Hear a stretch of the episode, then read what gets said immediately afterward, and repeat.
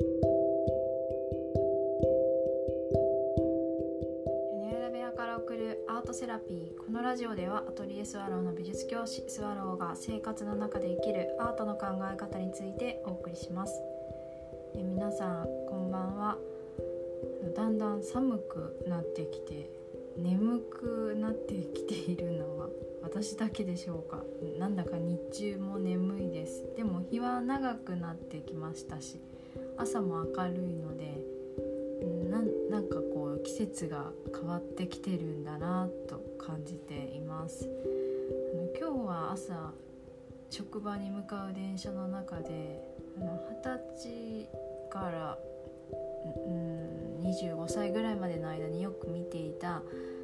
映像を出してもう一度見直していたんですけどそれは村地香織さんというギタリストの人が二十歳の時に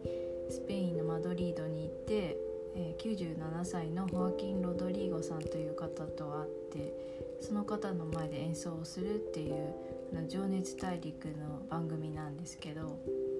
うん、それ見てすごく電車の中で一人で勝手に泣きそうになってましたとても感動して昔はね無意識にそれ何回も何回も見てたんですよ。で久しぶりに思い出してみてなんでこれ見てたんだろうなって思ったらあのその作曲家の思いをこうイメージしながら二十歳のまだ本当に若い女の子が演奏しているっていう姿それにこうただなん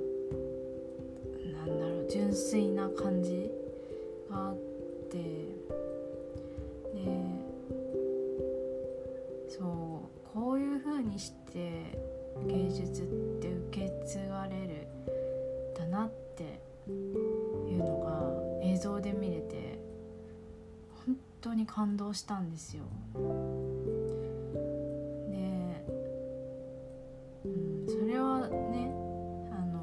くどちらも有名な方の話ですけど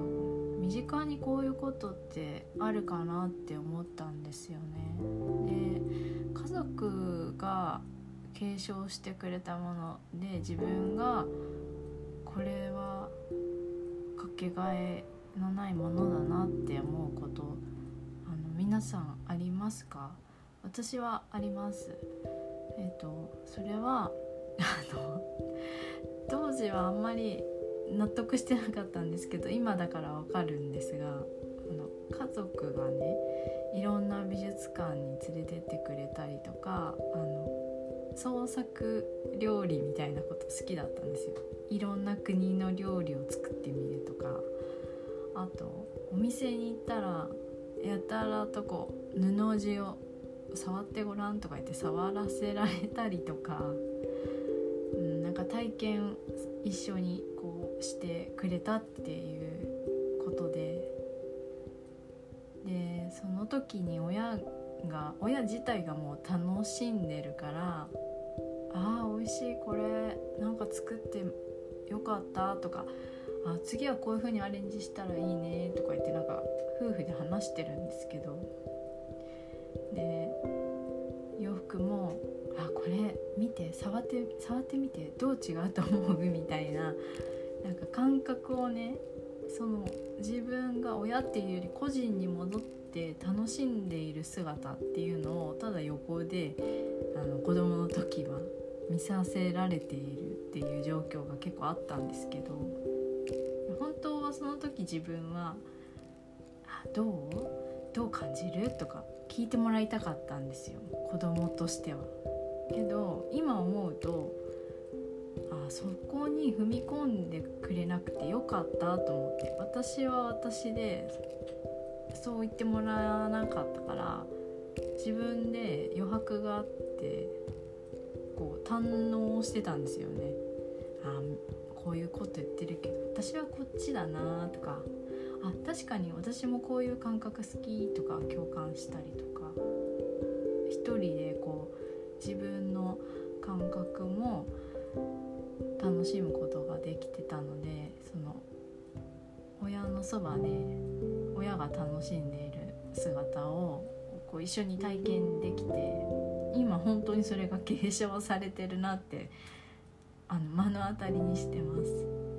自分が感じるから他人も感じる。ででも放っといてるんじゃなくて一緒に楽しいっていう。そういう空間って大事なんだなって思えるようになりました。うん、でそうそう。今はあの職場とかで子供と接している時とかあと姪と一緒に美術館に行っている時とかそういう時に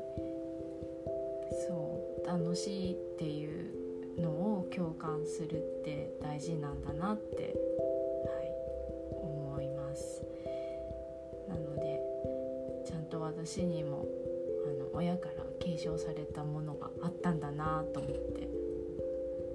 改めて気づけてよかったです。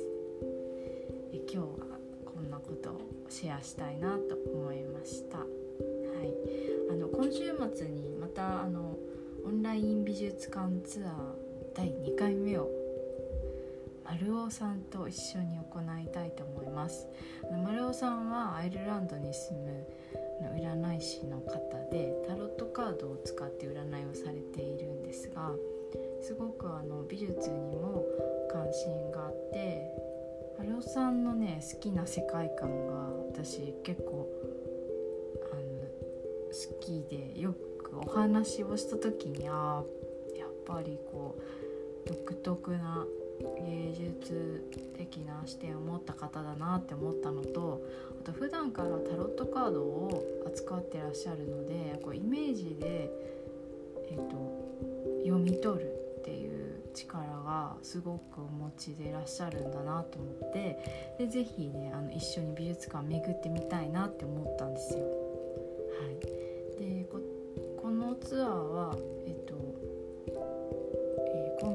2月の12日の夜9時から1時間くらいあのフリーダ・カールの美術館。これは実在する美術館なので、えっと彼女のこうお家を美術館に変えたものなんですけどここを巡ってみたいと思っています。あのもしよかったら概要欄にあの公式 LINE の URL を貼っておりますのでそちらからご登録いただきますとご案内いたします、えー、お待ちしています。最後まで聞いてくださってありがとうございました。それではまた。